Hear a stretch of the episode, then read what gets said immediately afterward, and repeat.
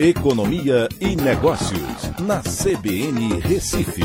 Oferecimento Cicred Recife e Seguros Unimed. Soluções em seguros e previdência complementar.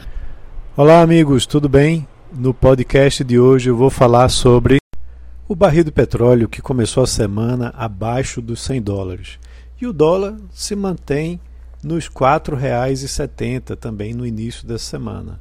E aí fica a pergunta: cadê o repasse para baixo da Petrobras? Como a política de paridade de preços internacionais funciona para elevação de preços, deveria também funcionar para redução. Ou será que o preço brasileiro ainda está baixo na comparação com o preço internacional? A Petrobras terá essa semana reunião do seu conselho para aprovação dos novos presidentes da empresa e também do, do próprio conselho. Mas a política de equalização com os preços internacionais não tem margem para ser alterada. Já o contexto atual também deveria ajudar para um ajuste para baixo. O dólar já vem se mantendo no patamar mais baixo que no início do ano, em torno de 20% abaixo da cotação do final de dezembro. O preço do barril de petróleo agora está abaixo dos 100 dólares, como eu disse, uma queda mais ou menos de 40% do seu pico lá próximo dos 140 dólares que aconteceu em março. Mas até agora, somente o gás teve uma leve redução em seu preço. Nessa semana, a OPEP se reúne em meio a pedidos para que aumentem sua oferta é, mundial de produção de petróleo, com os embargos sendo usados contra a Rússia.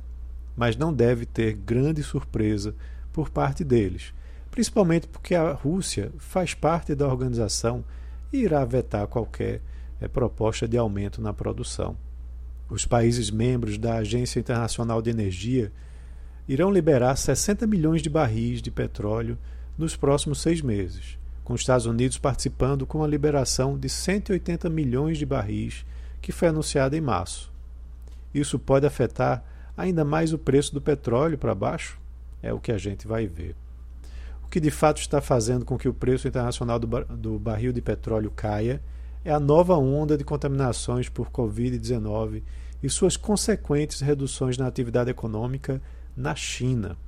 Cidades importantes estão em isolamento e os dados da atividade econômica do país em queda. Pode ser que a Petrobras reduza o preço dos combustíveis e devolva a forte variação do IPCA que aconteceu em março e que surpreendeu até mesmo o presidente do Banco Central.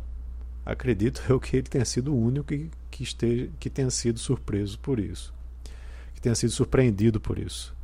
O IPCA precisa começar a ceder em abril para que o Copom não eleve novamente a Selic no mês de maio. Então é isso, um abraço a todos e até a próxima.